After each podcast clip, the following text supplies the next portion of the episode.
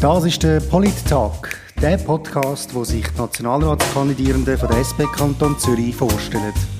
Heute mit dem Levin Lempert.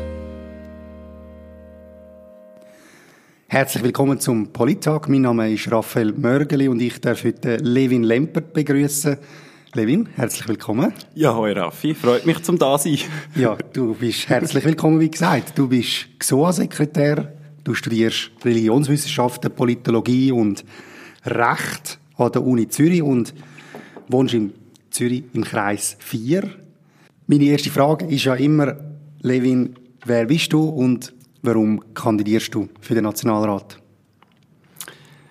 Ich bin 22, werde jetzt bald 23. Ich bin ein sehr junger Kandidat. Ich engagiere mich aber schon sehr lang für die SP, früher auch für die JUSO. Ich bin mit 16 in dieser Partei beitreten.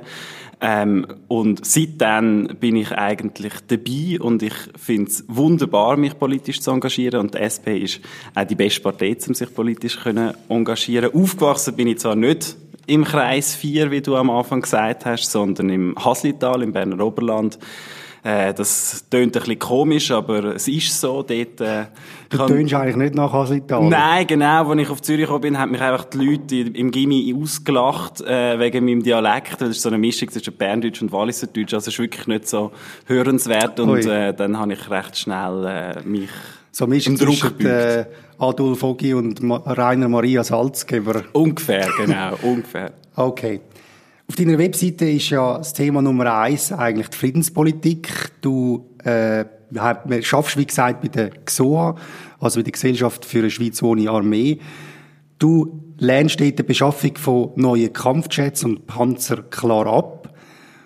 Und die erste Frage, die man sich natürlich dann sofort stellt, ist, tust du dann nicht die Sicherheit von der Schweiz aufs Spiel setzen? äh, nein, weil grundsätzlich ist es schon so, Sicherheit ist etwas Wichtiges, aber die Frage ist, wie man Sicherheit schafft. Und ich bin absolut überzeugt, dass man heutzutage und auch schon früher eigentlich Sicherheit nicht mit äh, Hunderte von Panzer und Kampfjets geschaffen hat, sondern mit sozialen Elementen, mit sozialer Sicherheit. Unsere AHV, das ist eigentlich das, was zum Beispiel Bevölkerung äh, sicher macht. Ähm, gleichzeitig gibt es natürlich auch wirklich die sicherheitspolitischen Herausforderungen. Das ist beispielsweise im Klimabereich, Umweltzerstörung, Katastrophenschutz. All diese Sachen finde ich sehr wichtig, aber auch für das sind Kampfjets einfach nicht geeignet. Jetzt als Gesundheitssekretär eben, bist du für eine Abschaffung von der Armee? Die wird sich aber wahrscheinlich in den nächsten Jahren nicht einfach äh, auflösen. Und da stellt sich natürlich die Frage, wie siehst du dann die Rolle von der Armee, solange es sie noch gibt? Oder weil im Nationalrat musst du dich ja mit ihr auseinandersetzen, als immer noch existierende äh, Organisation. Also ich würde einfach immer Nein sagen zu allem. Nein. Äh, auch wenn ich bei einer radikal linken Organisation wie bei der XOA arbeite, würde ich sagen, bin ich durchaus pragmatisch genug, um auch ähm, mitschaffen bei etwas, was es halt noch gibt, wo, wo mir auch bewusst ist, die Mehrheit von der Bevölkerung wird wahrscheinlich die Armee nicht in den nächsten paar Jahren abschaffen. Und wahrscheinlich auch eine Mehrheit vom Parlament. Eine Mehrheit vom Parlament, äh, noch weniger, mhm. genau. Ähm, und darum sind für mich Fortschritte innerhalb von der Armee, finde find ich durchaus äh, berechtigt. Also zum Beispiel, dass man sagt, man tut mehr Ressourcen eben in Katastrophenschutz investieren wie, wie aktuell. Oder indem man sagt, man tut die Armee äh, ein bisschen verkleinern ähm, was, was ja auch gemacht worden ist in den letzten Jahren, auch aufgrund von, vom Druck eben von einer friedenspolitischen Bewegung, oder indem man eben sagt, man tut auch zum Beispiel die WKs, die RS-Schulen äh, angenehmer gestalten für, für die, die, die dabei sind. All diese Sachen finde ich, finde ich wichtig. Man kann nicht einfach nur sagen, nein, das interessiert mich nicht, ich bin dagegen, sondern man muss schon auch mitschaffen. Du tust dich ja unter anderem auch so einbringen, dass XOA äh, Initiative initiiert hat. Du hast die mit initiiert, mitprägt. Die Korrekturinitiative, die gerade letzte eingereicht worden ist. Und da geht es ja darum, dass man kein äh, Schweizer Kriegsexport mehr in Kriegsländer äh, sollte machen Glaubst du, die hat eine Chance? Ich bin absolut überzeugt, dass die Initiative äh, eine sehr reelle Chance hat. Oder ich will die Frage kommt nicht von ungefähr, weil Du hast vorher gesagt, die Armee hat eine Mehrheit, die Mehrheit von der Schweiz steht hinter der äh, mhm, mhm. Armee. Ich glaube, man muss, recht, man muss unterscheiden, oder? Es gibt, jetzt bei der XOA, es gibt Forderungen, wo uns 100% klar ist, äh, die Forderungen haben vielleicht nicht unbedingt eine Mehrheit. Nichtsdestotrotz ist es wichtig, zum dranbleiben, zum eben den Druck aufrechterhalten, wo, wo auch, wenn man in einer Minderheit ist, äh, immer etwas bewirkt, zum, zum Verbesserungen zu erreichen. Dann gibt es aber andere Themen, wo ich recht überzeugt bin, dass die Bevölkerung auf unserer Seite steht, auch auf der Seite von der SP steht übrigens im friedenspolitischen Bereich.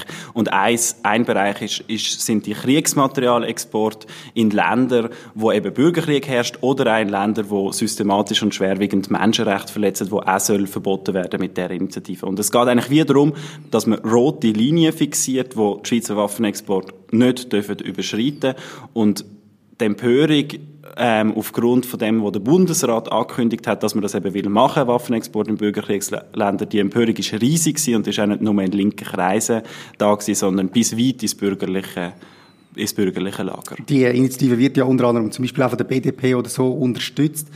Ähm, jetzt Gegnerinnen und Gegner von der Initiative reden immer von den Arbeitsplätzen, die vorhanden sind in der Schweiz, wo eben in dem in der Manufaktur von der äh, Exportwirtschaft schaffen, wo die Kriegsländer beliefern die würden verloren gehen, sagen Sie. Und was sagst du?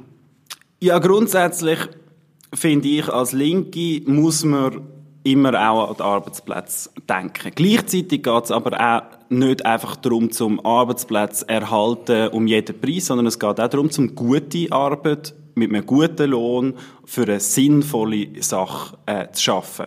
Und wenn man jetzt würde alle Kriegsmaterialexport verbieten, dann stimmt's, dann wären gewisse Arbeitsplätze in der Rüstungsindustrie betroffen. Und dann muss man schauen, ähm, dass man Umschulungsprogramme hat, dann braucht es auch staatliche Unterstützung, Subventionen, um die Leute in anderen Industriezweigen äh, unterzubringen, dass wirklich am Schluss äh, äh, niemand wirklich die Arbeit verliert. Ich glaube, das ist auch realistisch. Es geht ja nicht um ähm, eine extrem hohe Anzahl von Arbeitsplätzen. Jetzt aber bei dieser Initiative spezifisch gegen Waffenexport in Bürgerkriegsländer, dort muss man einfach sagen, da ist einfach kein Arbeitsplatz äh, betroffen, weil es geht ja darum, dass man zwar immer noch eine Rüstungsindustrie hat in der Schweiz, auch wenn das vielleicht nicht unbedingt meine Position ist, aber die Rüstungsindustrie halt nicht in ganz äh, schwierige Länder exportiert. Und wenn man nur kann überleben, indem man irgendwie an Länder exportiert, wo, wo im Jemenkrieg aktiv sind, dann muss man halt einfach sagen, dann braucht es einen anderen Businessplan als Waffenexport in Bürgerkriegsländer. Jetzt gibt es ja seit Anfang Jahr eine neue Chefin von der Armee. Zuerst mal eine mhm. Frau, Viola Amherd von der CVP. Und du hast jetzt ja schon mehrere Leute in diesem Job erlebt. Das stimmt, die wechseln recht schnell. die wechseln schnell, genau. Was mich jetzt würde interessieren, also ich nehme sie so ein bisschen wahr als eine, die relativ äh, gescheit agiert in dem ganzen äh, Umfeld, wo ja für sie neu ist. Wie würdest du das beurteilen? Haben ihr da irgendwie von der XOA jetzt eine ganz neue Herausforderung bekommen? Weil die zwei Herren, die vorher sind, habe ich immer ein das Gefühl gehabt, die spielen euch ein bisschen Karten. Das ist schon so, das kann man ehrlich sagen. Sie ist sicher eine, eine, eine gescheite Bundesrätin, das ist nicht ganz überraschend. In den letzten Jahren äh, hat man schon gemerkt, dass die Männer im Bundesrat eher so ein bisschen unter dem Durchschnitt sind und die Frauen durchaus äh, gewisse Intelligenz und politische Fähigkeiten, Fähigkeiten haben. Und das gönne ich ihr auch. Da muss ich auch sagen, also ich finde es auch gut, wenn, wenn jemand das VBS leitet, wo, wo auch ein bisschen will, zum Beispiel, äh, gewisse Missstände bekämpfen, wo sie auch gesagt hat, das, da bin ich eben, wie gesagt, auch pragmatisch genug, um das auch zu unterstützen und nicht einfach sagen, äh, es schießt mich an, dass jetzt plötzlich jemand Besseres, ähm, dort ist. Auf der anderen Seite, ich meine, was das Thema Waffenexport betrifft, ist, ist nicht die Viola Amher zuständig, sondern der, der Bachmelin als Wirtschaftsminister. Okay. Ähm, und bei den reinen Armee-Themen, Themen Kampfjetbeschaffung ist sicher schwieriger gegen die Viola Amher die Abstimmung zu gewinnen als, bei, als gegen den Uli Maurer. Auf der anderen Seite muss man aber auch sagen, ich meine, die Mehrheiten im Bundesrat sind genau gleich wie vorher und die Mehrheiten entscheiden schlussendlich, was was man macht. Ob man jetzt eben für 6 Milliarden will neue Kampfjets äh, beschaffen, das ist eine Mehrheit von FDP und, und SVP sicher, wo, wo so ein Geschäft auch unbedingt will.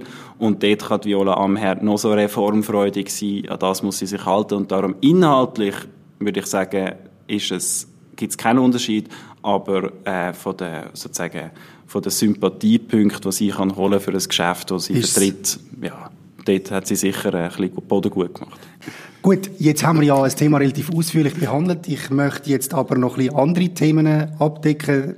Das ist auch nicht das einzige Thema auf deiner Webseite. Ähm, und ich habe ein paar Sätze mitgebracht, die du gerne vervollständigen kannst. Ist gut. Bundesbern kann vom Kreis 4 lernen. Was Solidarität und interkulturellen Austausch angeht. Etwas, was ich gerne perfekt würde können, ist... Autofahren. Ich kann es immer noch nicht richtig, obwohl ich schon den Ausweis habe. Okay, das heisst, du darfst Auto fahren. Ob es kannst, ist eine andere Frage. Gut. Zuletzt so richtig hässig gemacht hat mich... Heute habe ich ähm, erfahren, dass die RUAG über Jahre zu hohe Rechnungen der Armee ausgestellt hat, beziehungsweise der Luftwaffe zur Reparatur von der F-18-Jets und von der Armeehelikopter. Und da muss man sich auch vor Augen führen, ein staatlicher Rüstungskonzern zockt die Luftwaffe ab, wer zahlt am Schluss? Bevölkerung, weil das ist alles äh, Steuergeld. Und da muss ich schon sagen, äh, die Vetterli-Wirtschaft in der, in der Rüstungsindustrie, in der staatlichen äh, Armee-Rüstungsindustrie, das, das geht einfach nicht. Wenn ich einen Entscheid könnte undemokratisch durchboxen, dann wäre das? Ja, einfach alle Waffenexporte verbieten. Bräuchte es eigentlich nicht unbedingt eine Abstimmung, weil ich bin wirklich dagegen. Gut, du hast ja gesagt, du äh, bist im Haslital aufgewachsen. Ich nehme an, im Haslital hat es nicht so viele linke Leute gehabt. Und äh, da würde mich schon noch interessieren, wie ist denn das gekommen? Du hast gesagt, du bist mit 16 Mitglied geworden. Wie ist der Entscheid zustande gekommen? Es ist nicht eine ganz einfache Frage, oder so. Wie ist man politisiert worden? Grundsätzlich ähm, haben wir im Haslital natürlich immer ein bisschen zu den Exoten gehört. Also meine Eltern, mein Vater ist Deutscher, meine Mutter Zürcherin, was ungefähr gleich schlimm ist wie die Deutsche dort, wo wir aufgewachsen sind in der Gemeinde, wo ich aufgewachsen bin in der Gemeinde Schattenhalb. Äh, Christoph Blocher ist dort Ehrenbürger der SAP. Heute hat das SRF so eine schöne Grafik gemacht von allen Gemeinden, wie, ab, wie sie abgestimmt haben in den letzten 50 Jahren. Und das Haslital ist so der einzige, oder einer der wenigen Orte, wo wirklich in den letzten 50 Jahren immer die SVP am meisten Stimmen gemacht hat, während vor 50 Jahren in anderen Orten. Müsstest du eigentlich zurückziehen? No. Wie, wie meinst du, wieso müsste ich zurückziehen? Ja, zum mal ein bisschen einen Gegenpol geben. Das stimmt, ja. Also dort an, dort ja. an, das stimmt. Gleichzeitig habe ich auch dort immer eben, es ist so ein bisschen, es ist ein zweischneidiges Schwert. Auf der einen Seite, es gibt jetzt zum Beispiel so eine, so eine Tradition, wo man ähm, Ende vom Jahr so treichelt mit Kuhglocken und, und, und äh, Trommeln und so. Und ich kann halt wie nicht mitmachen in diesem Dorf, weil ich eben Ausländer bin. Äh, und auch Frauen haben nicht dürfen mitmachen, weil sie halt einfach nicht gleich sind wie Männer. Sie sind einfach Mann, also, ja. Das ist so das, was man auf der einen Seite dort erlebt hat, auf der anderen Seite äh, hat es auch sehr viele Leute, die sich auch so Umgebungen äh, eben engagieren. Vielleicht nicht unbedingt so rein politisch in einer Partei, aber für, für, ein, für ein gutes Dorfleben, irgendwie, dass es immer noch das Kino gibt oder was weiß ich. Also es gibt auch dort Solidarität und ich glaube, das habe ich schon auch gespürt. Und dann, als ich auf Zürich gezügelt bin mit meinen Eltern, hat äh, ich weiß nicht, wieso ich dann schlussendlich zu der SP bin. Ich habe mich eigentlich oft recht genervt und dann hat mir eine Kollegin mal gesagt, hey, wird doch einfach Mitglied und das habe ich dann gemacht und bin, bin mal vorbeigegangen. So. Und dann, ja. Hat es dir den Ärmel reingezogen? Dann, dann bin ich völlig äh, begeistert worden und habe nicht mehr losgelassen. Sehr gut. Jetzt würden wir noch mal ein bisschen schneller werden. Und oh, zwar ja. äh, habe ich noch Ja-Nein-Fragen mitgebracht. Ja. Bitte nur Ja-Nein sagen. ist gut. Es ist schwierig, ich weiss. Gut. Bereit? Ja. Sehr gut. Soll die Schweiz der EU beitreten? Ja. Willst du einen Impfzwang? Ja. Sollen wir 5G-Technologie ausbauen? Ja. Muss die Armee abgeschafft werden? Das ist natürlich ein bisschen einfacher. Ja. Gut. Bist du für, Überwind für die Überwindung vom Kapitalismus? Sicher. Sollen wir E-Voting stoppen? Ja. Sollen wir religiöse Dispensen vom Unterricht erlauben? Ja. Sollen wir Burkas verbieten? Nein. Sollen wir alle Drogen legalisieren? Nein. Das wären meine Ja-Nein-Fragen gewesen. Und vielleicht hast du es gemerkt, bei der einen Sache ist dir vielleicht einfacher gefallen, bei der anderen ein bisschen schwieriger. Wo meinst du, ist dir die Antwort besonders schwierig gefallen? Ähm, Also bei der EU-Antwort, sagen wir so, ist es mir nicht schwierig gefallen, weil ich am Schluss, finde ich, bin ich wirklich für einen EU-Beitritt, aber die Frage, finde ich, verlangt amix ein bisschen nach einer Erklärung, weil wenn man einfach sagt, ja, dann ist der Vorwurf sicher vorhanden, uh, was ist das für eine äh, ein neoliberales Gebilde, wo du da beitreten willst und so. Ähm, dort ist es mir sicher nicht ganz einfach gefallen. Und bei, beim 5G-Moratorium oder Technologie, ich meine, ganz ehrlich, ich, technisch, auf der technischen Ebene kann ich es halt einfach nicht 100% beurteilen. Ich bin halt als junger Mensch irgendwie einfach nicht, vielleicht auch zu wenig kritisch, das kann gut sein, aber... Also das vielleicht meinst du auf der, auf der medizinischen Ebene, oder? Weil die Menschen, die ja eigentlich dagegen sind, die argumentieren ja meistens irgendwie mit, mit denen äh, Sachen. Also da muss ich wirklich am Schluss vom Tag sagen, ich kann das ja. nicht abschließend beurteilen. Grundsätzlich vom Bauchgefühl her finde ich, finde ich so etwas gut, aber man muss sicher schauen, dass, dass man gewisse Richtwerte so nicht überschreitet. Sehr gut. Levin, du hast es, äh, du hast es geschafft. Das ist alles gewesen. Vielen Dank fürs Gespräch. Danke dir für die spannenden Fragen. Sehr gern. Und ich wünsche natürlich viel Erfolg im Wahlkampf und dann vor allem am 20. Oktober bei den Wahlen. Wenn Sie noch mehr über den Levin erfahren oder ihn im Wahlkampf unterstützen, dann können Sie ihn auf seine Webseite anschauen, www.levinlempert.ch. Das wäre es vom Polittag. Vielen Dank fürs Zuhören und ich freue mich schon aufs nächste Gespräch mit dem nächsten Gast.